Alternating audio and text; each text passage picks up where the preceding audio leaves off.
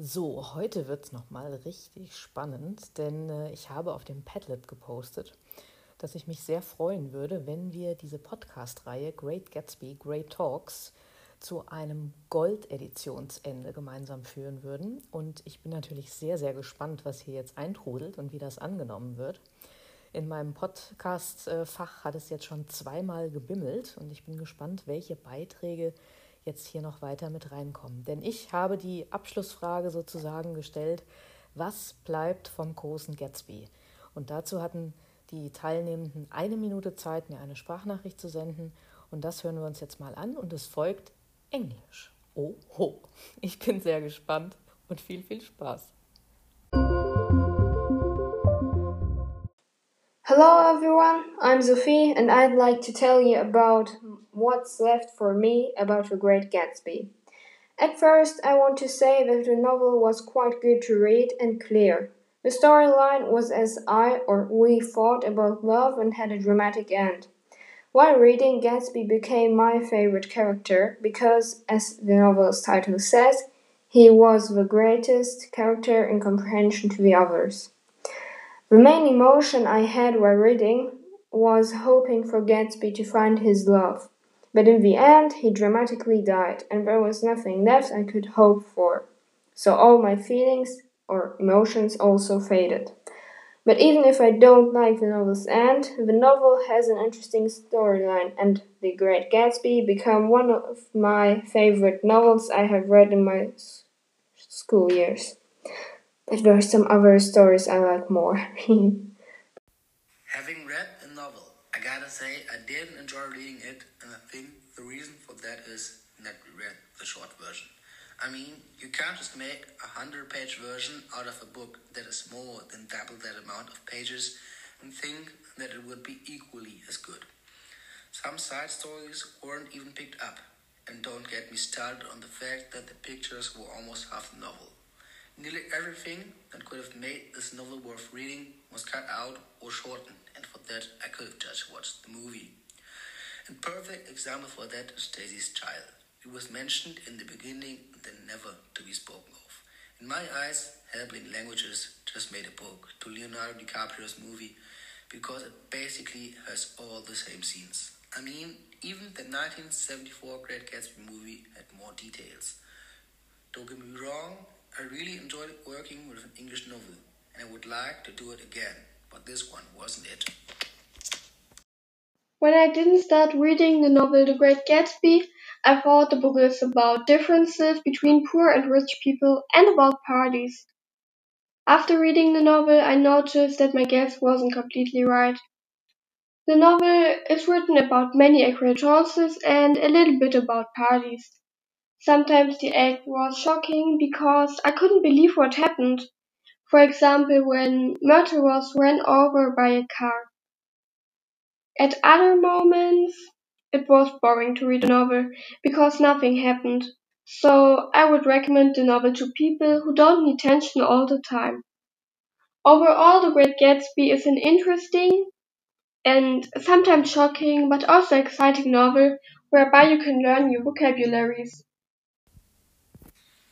Before I read the novel and only read the back and looked at the front page, my first impressions were parties and money, maybe also crime and love. After reading, I noted that I was right. The novel The Great Gatsby was a really good book.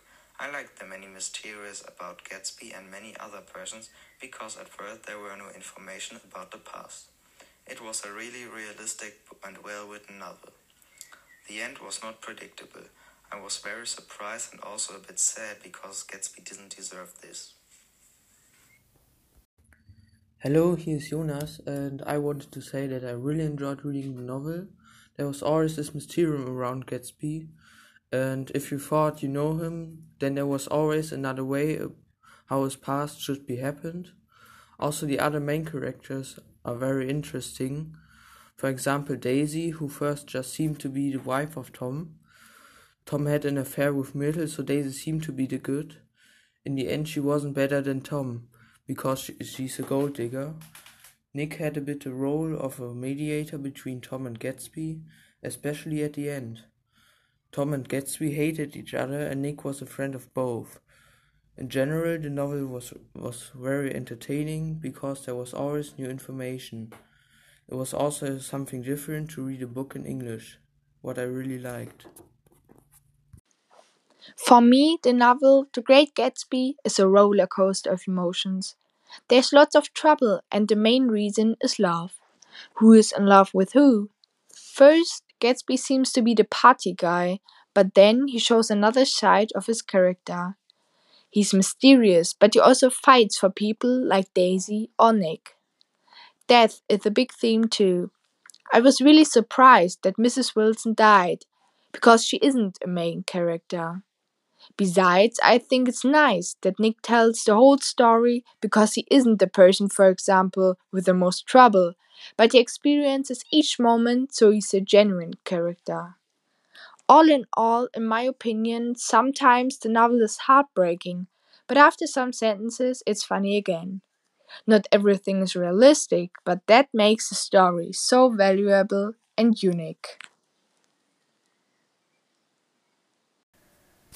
So, having worked with The Great Gatsby several times, still this year, of course, was a special occasion for me as a teacher. To teaching literature in distance was really thrilling and challenging, and of course, in advance, a lot of thinking was going on. But finally, if I take a look back, I have to admit that I couldn't have wished for a better team, guys. So, really, thank you for all your tremendous input, your discipline, and your creativity that all made it in the end a marvelous joyride for me. For me, personally, The Great Gatsby is a timeless classic. It deals with the all too human desire, hope, and holding on to your dream. But sometimes, and personally that is the main moral of the novel, it takes more courage to release your old dream and give your faith and your life a new turn.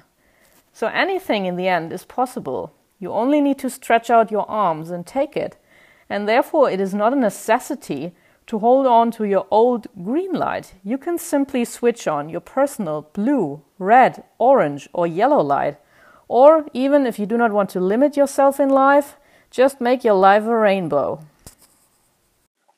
I think the novel was exciting and wasn't too hard to understand. While reading, I learned a lot about the characters, and sometimes I changed my mind about them. For example, Daisy. In the beginning of the book, I really like her, and I think she's friendly and likable. But in the end, I think she's arrogant and I don't like her. In my opinion, the book has a good glossary and a helpful structure. The pe- pictures helped me to understand the book and gave me an impression of the characters. I really liked that the words that we don't know were explained in English, so we mustn't change to German. In the second chapter were many new characters, so I think it was difficult to remember every character and their lives. You don't learn a lot about Gatsby, but I think that this makes it more exciting and you were more curious. I enjoyed reading the novel because I think it was an interesting story. First, I thought it would be a bit different, but I liked how the plot turned out because it shows that people can be different than they seem to be. I also liked that I could see how the characters developed during the story and I got to know them even more. For example, my opinion of Daisy changed by getting through the novel. First, I thought she was a loving and caring person, but when I realized that she didn't really care about Gatsby's death, I didn't think so good of her anymore. I also liked that Nick was the narrator of the story because, like that, I could form an own opinion because he didn't judge the people when he first met them. I also liked how the story was written because I could understand it easily, although it was in English. I also enjoyed getting an impression of the 1920s, the time where the story happened, because I think it's an interesting time period. My impression of the novel The Great Gatsby is not like I expected before.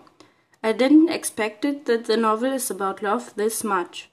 I think that the characters and the story are really genuine and real. I also think that it could have happened in real life too. When I saw the book first, I thought that it would have more to do with parties and criminality. It was really thrilling and dramatic, and at some points I couldn't stop reading because I wanted to know what happened next. I love the time which the novel plays in, and I also like the fashion style of the 20s. I really liked the book, and I also don't think that it was hard to read. Hi, ähm, hier ist Ella. Ich wollte mich mal melden wegen der Audit zum Great Gatsby und wie ich das Buch so finde. Ich fange jetzt einfach mal an. My opinion about the book The Great Gatsby is that it was interesting and also thrilling. I noticed that some parts of the story got shortened. At first I thought it would be just a normal love story, but I got proved a bit wrong, because the book is also about crime and drama. I enjoyed reading and working with the book, but some parts of the story were a bit dry. The book has many surprises. I was especially surprised about the affair's Mildred's death and the book's ending. All in all, I can say that the book is easy to read, although you have to figure out which person which is. I enjoyed reading it, and it's a great book. The Great Gatsby. It's a very unique story and special in its own way.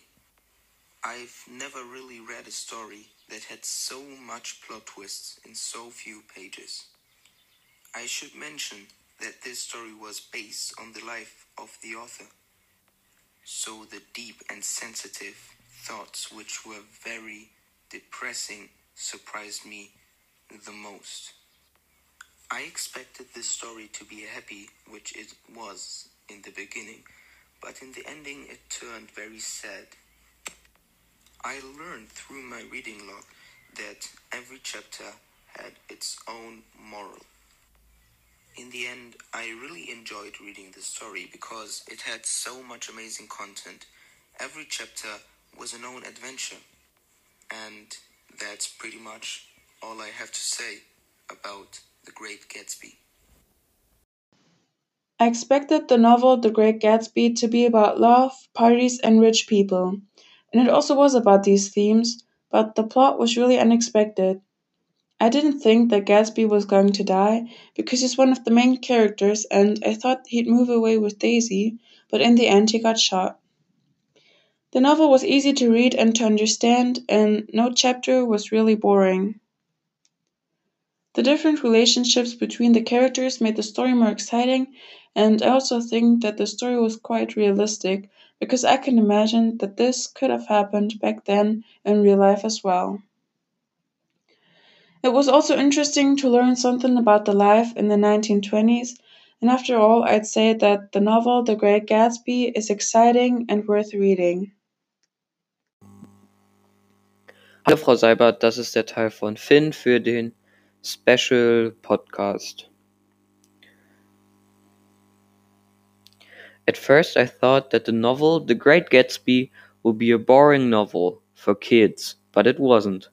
The writing style was not too easy, but not really hard. It was a realistic story and a little bit like a time travel back in the 1920s. It was very easy to empathize with the characters and the plot was convincing. All in all, I think it is a great novel which is worth reading The drama is dire and it shows how different people can be.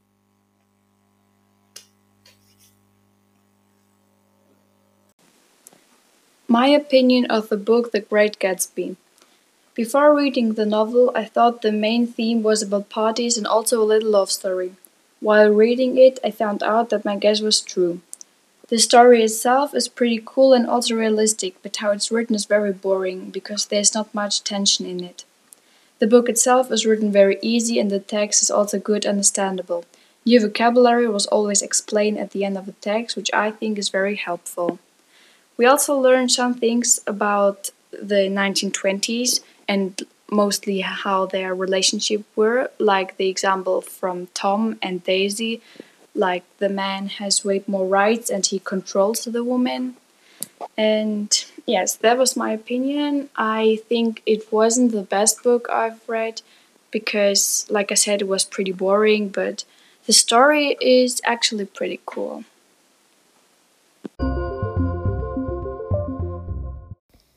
Ja, ich glaube, ich muss dazu nicht mehr allzu viel sagen. Also das ist das perfekte Beispiel. Runder könnte es nicht sein. Vielen, vielen Dank dass ihr euch da auch alle nochmal aufgerafft habt. Ich weiß wirklich, wie schwer das jetzt auch noch ist auf den letzten Metern. Sehr, sehr viel auch noch zu tun gehabt. Die Motivation ist dann auch irgendwann raus. Also von daher toll, klasse. Also ich freue mich auf die Klasse 9. Aber jetzt haben wir uns, glaube ich, die Ferien auch alle erstmal ein wenig verdient, um Abstand von Corona zu gewinnen und von diesen ganzen Umbrüchen. Macht's gut, ihr Lieben. Ciao.